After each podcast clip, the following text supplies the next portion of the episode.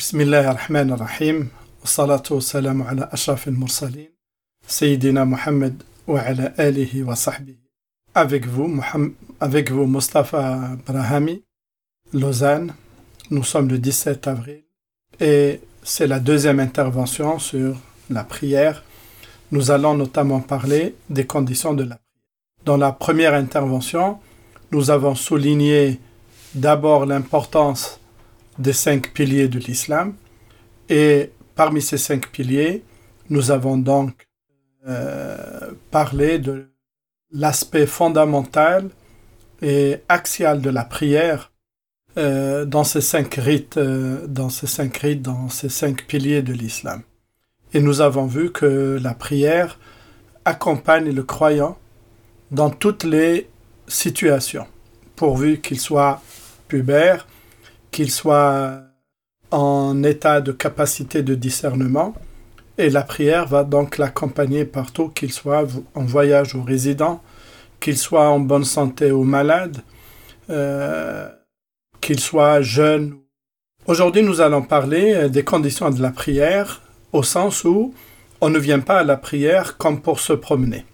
Il y a un minimum de préparation pour entrer dans ces moments de relation à Dieu ces moments de relation vraiment préparent à la prière qui sont ces conditions.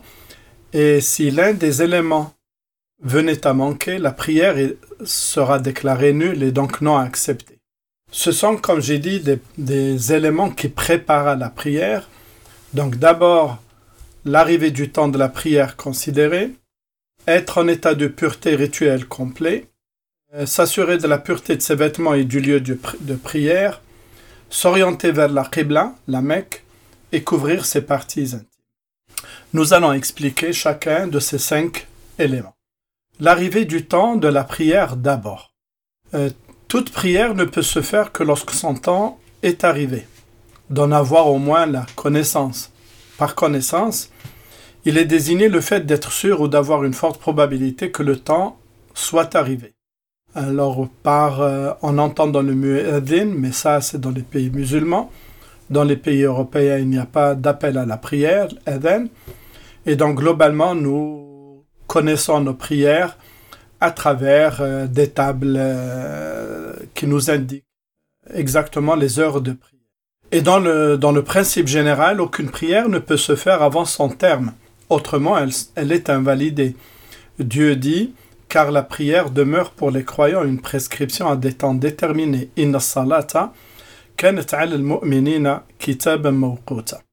Et l'imam Ibn Kathir, dans son exégèse de ce verset, il dit que chaque prière est à accomplir en son temps. Cependant, il y a des exceptions à cela. Lorsque la personne est en voyage, lors d'intempéries, lors du pèlerinage à Arafat et dans certains cas particuliers comme la maladie, on peut regrouper, on verra ça en dans la dernière intervention, on peut regrouper par exemple Dhuhr et Asr ensemble et Maghrib et Isha ensemble. Globalement, globalement, au niveau des temps de prière, la prière du Dhuhr arrive lorsque globalement le soleil arrive au zénith et qu'il le dépasse un tout petit peu de quelques minutes. La prière du Asr arrive lorsque à l'ombre du zénith, lorsque le soleil était zénith, euh, ben on ajoute euh, euh, l'ombre de la chose elle-même. Le Maghreb, c'est le son temps, c'est le coucher du soleil. L'Isha, c'est lors de la disparition des dernières lueurs rouges, pas les blanches. Les blanches vont encore perdurer un peu. Et Sobh, c'est lorsque les premiers rayons du sol, de, de, de lumière blanche vont apparaître. Voilà globalement, sans rentrer dans les détails. La deuxième condition, c'est d'être en état de pureté rituelle. Effectivement, c'est une condition fondamentale et c'est une grande préparation pour la prière. Alors, il y a globalement deux catégories de pureté rituelle. Il y a la grande, hein, la grande, les grandes la grande, les grandes ablutions et les petites ablutions, le wudu. Les grandes ablutions, le roussel, c'est le fait de se laver d'une certaine manière, mais c'est pas tellement la manière qui est importante. Ce qui est important, c'est surtout l'intention. C'est le fait donc de se laver tout le corps Et cela fait suite, euh, euh, c'est la grande purification, c'est Tahar al-Kubra.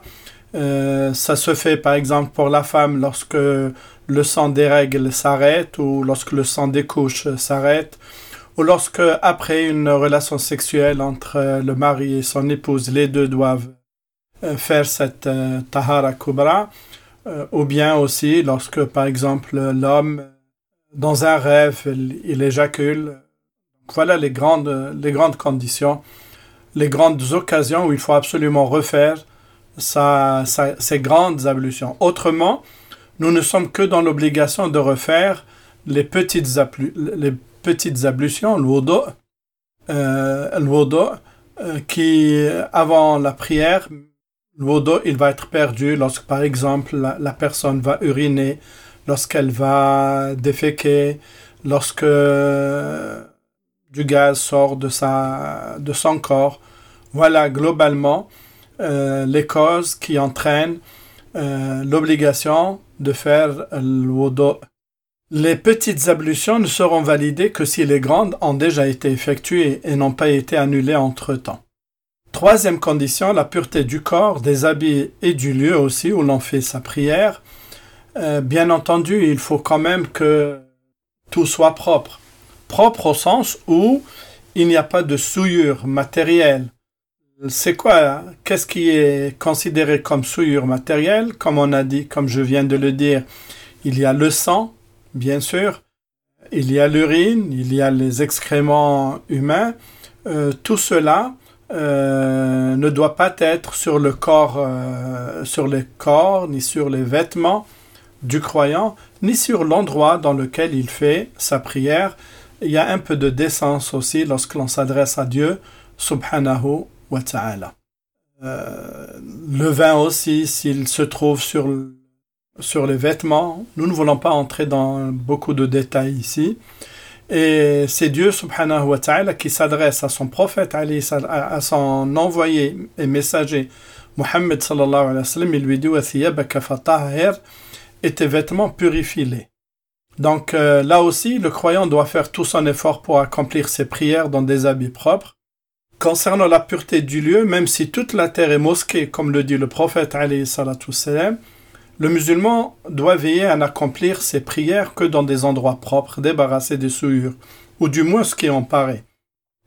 S'il y a impossibilité de se débarrasser de tout ou partie des souillures, il est alors possible d'accomplir la prière dans les meilleures conditions possibles. Ce serait par exemple le cas de l'incontinence urinaire hein, ou de blessures qui sointent de sang ou de pu par exemple. Eh ben, dans ce cas-là, on essayera de mettre un pansement, on essaiera de mettre des couches, on essaiera de mettre des éléments juste pour que, ce, pour que ça ne se répande pas. Mais on va faire la prière malgré l'existence de, euh, de ces souillures-là. Parce que dans ces cas-là, il est accordé la dérogation de faire ce qui est possible est d'accomplir la prière, car Dieu n'oblige personne au-delà de ses capacités. L'objectif de la purification, que ce soit rose, l'odo ou bien la purification du lieu des vêtements, est de rendre propre le corps, l'habit ou le lieu qui sont tachés par la souillure.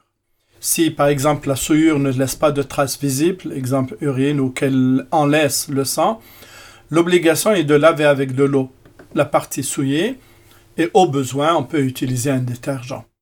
Mais euh, aucun problème ne va se poser s'il reste, malgré ce lavage, des restes, euh, malgré le lavage effectué, s'il reste euh, des traces, aucun problème ne se pose.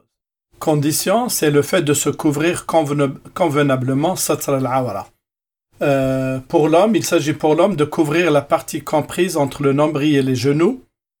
et les genoux, donc il faut les couvrir mais les savants insistent, comme une recommandation très intense et très importante de la part du prophète salam, euh, et donc les savants disent que l'homme doit aussi couvrir le buste, ceci étant de l'ordre de la forte recommandation prophète. L'imam Ahmed ibn Hanbal, il en fait même une obligation. Pour la femme, durant la prière, elle devra couvrir tout le corps sauf le visage et les mains, le prophète alayhi salatu salam précise La yuqbalu la ha'idin illa bi khimar Ici, le mot ha'id, bon, ça veut dire c'est celle qui est en règle, mais non. Le sens véritable, c'est la femme qui est pubère et elle devient pubère avec l'apparition des règles. Donc Dieu n'accepte la prière de la femme pubère que si elle est voilée. Cinquième condition, c'est le fait de s'orienter vers le Qibla. Le Qibla, pour nous qui sommes loin, c'est la Mecque. Hein, c'est globalement la ville de la Mecque. Alors, euh, nous, pour nous, ici, globalement, globalement, c'est le sud-est. Mais ça va dépendre si on est au sud, comme à Marseille, ou si on est un peu plus au nord, comme Zurich, Paris.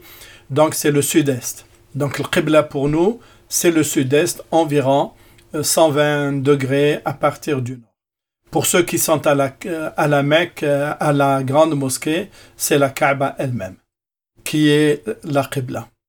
Mais là aussi, si pour des raisons de, maladies contraignantes, de contraintes extérieures, d'insécurité, de voyage, si le croyant ne peut pas s'orienter vers la Qibla, il fera alors la prière vers toute direction et aucune gêne ne devra être ressentie, par exemple par le fait que la personne soit dans un car, dans un bus, ou elle soit dans un, euh, dans un avion et, que cette personne a peur que la prière euh, que l'accomplissement de la prière ne pourrait être fait sans dépasser son temps, alors elle peut le faire directement, cette personne assise euh, sur sa chaise, et elle fait la, sa prière, même si le bus, l'avion, etc., ne se, même si ça n'est pas possible pour cette personne-là de, de s'orienter efficacement vers, donc pour nous le sud-est, vers le Qibla.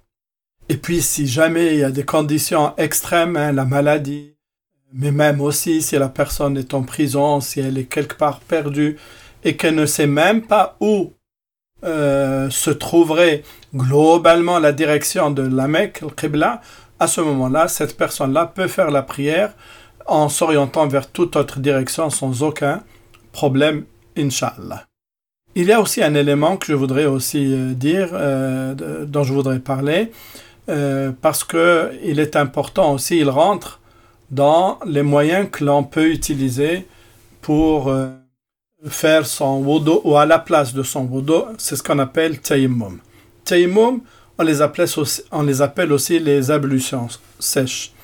Comme nous l'avons dit précédemment, la purification, elle se fait par une eau pure, mais tahir, mutahir. Mais dans certains cas précis, hein, qu'on va détailler après, par exemple pour un malade dont la peau ne peut pas supporter l'eau, pour un malade dans, tout, dans une bonne partie euh, du corps euh, qui sont concernés par l'eau ou même par le roussel ne peuvent pas toucher par l'eau le bras, la tête, etc. Ou tout simplement, il ne peut pas arriver à l'eau tout simplement. Hein, S'il y a un manque d'eau, etc. Alors Dieu subhanahu wa ta'ala nous a donné une grande permission, à savoir, au lieu d'utiliser cette eau, ben, on peut sursoir à l'utilisation de cette eau-là et utiliser directement soit si on est dehors euh, du sable euh, pur, soit tout simplement une pierre, euh, une pierre propre tout simplement. Dieu a légitimé l'utilisation de l'ablution sèche et ses conditions dans le verset suivant. Et si vous êtes malade ou en voyage, ou si vous venez, ou si vous venez de satisfaire vos besoins naturels, ou si vous avez touché vos femmes, ici touché vos femmes dans le sens de relations sexuelles, et que vous ne trouviez pas d'eau, alors recourez à une terre pure et essuyez-vous, essuyez-vous-en vos visages et vos mains. Dieu en vérité est indulgent et pardonne. Donc le tayammum, les ablutions sèches, peuvent être utilisées pour lever aussi bien les souillures mineures, exigeant les petites ablutions, que les souillures majeures, janaba, exigeant les grandes ablutions, puisqu'ici dans le verset, Dieu parle les besoins naturels, donc on, enlève cette souillure-là avec le wudu. Euh, mais si vous avez touché vos femmes, ça c'est le roussel. Donc c'est les grandes ablutions qui sont nécessaires.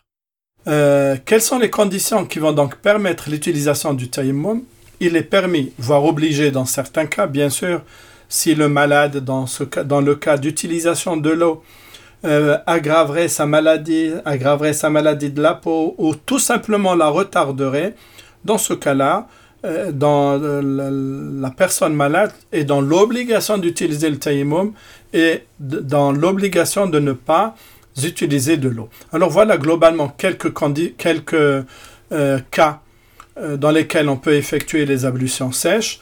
Si la personne ne trouve pas d'eau ou qu'elle en trouve peu de sorte qu'elle ne suffise point à la purification, si la personne est malade ou blessée et que l'utilisation de l'eau soit déconseillée pour sa maladie ou ses blessures, soit en aggravant son état, soit en retardant la guérison, selon l'avis de son médecin, alors cette personne malade peut utiliser le taïmoum autant de temps que sa guérison le demande. Si par exemple aussi, si l'eau est tellement froide qu'elle pourrait entraîner des conséquences malheureuses sur la santé de la personne et que cette dernière ne peut la chauffer, euh, si, si, la personne peut trouver de l'eau qui ne se trouve pas loin mais qu'elle en est empêchée, elle est empêchée d'y accéder par un ennemi, des bêtes ou une insécurité si grande sur sa propre personne, etc. Avec quoi se font les ablutions sèches? Comme je l'ai dit, c'est soit du, de la terre pure et ce qui s'apparente, le sable, la pierre, le gypse, ou bien tout simplement une, terre, une, une pierre euh, qui soit un, peu propre sur laquelle euh, on posera ses mains. Et beaucoup de savants d'Ibn Uthaymin permettent aussi d'utiliser de la porcelaine ou le mur tout simplement, même si euh, même s'ils ont été transformés et peints du moment qu'il comporte de la terre. C'est-à-dire, qu'est-ce que ça veut dire ça dans la pratique? Ça veut dire que vous avez un mur devant vous, vous n'avez pas de pierre, vous avez un mur devant vous, vous pouvez, utiliser ce mur, euh, qu'il soit de ciment, qu'il soit de pierre, qu'il soit de gypse, etc. Vous pouvez l'utiliser comme élément de taïmoum. Comment se font justement les ablutions sèches, taïmoum Cela consiste en deux éléments. Un, passer sa main ou poser directement sa main sur la pierre ou sur le mur, par exemple, euh, ses deux mains sur la terre pure, puis de les faire passer sur son visage et ses mains jusqu'au poignet. C'est largement suffisant. Donc visage d'abord, ensuite les mains. Certains savants, dont notamment l'imam Malik, mais aussi beaucoup d'autres, ils disent on met la main une fois donc sur la pierre, sur le sable ou sur, ou sur le, le mur, et avec cela, on s'en essuie le visage et encore une deuxième fois, on pose la main sur cet élément-là et à nouveau, on va s'essuyer les mains complètement. Euh, il n'y a pas besoin d'aller jusqu'à jusqu'au coude. Qu'est-ce qui est permis par les ablutions sèches? Les ablutions sèches, euh, va remplacer les, ablutions par l'eau. Il permet de faire ce qui est permis par les ablutions, c'est-à-dire la, la, la prière tawaf euh, autour de la Kaaba, euh, toucher le Coran avec les spécifications suivantes. Un tayammum est nécessaire par prière obligatoire. Donc si le priant doit faire deux prières obligatoires, pour chaque prière, il doit refaire le tayammum. Un tayammum est suffisant pour une prière obligatoire qui serait suivie de prières de surérogatoires, c'est-à-dire nefila. Euh, par contre, un taïmoum est obligatoire pour les prières surérogatoires, nafila. Et si jamais il y a une prière obligatoire qui va suivre juste après, il faut refaire le taïmoum. Un taïmoum est aussi suffisant pour une ou plusieurs prières funéraires successives, et ainsi de suite. Voilà. Ceci concerne, tout ce que nous avons dit concerne la préparation à la prière et la, dans la prochaine intervention, Inch'Allah, nous allons parler de comment faire la prière. شكرا وجزاكم الله خير.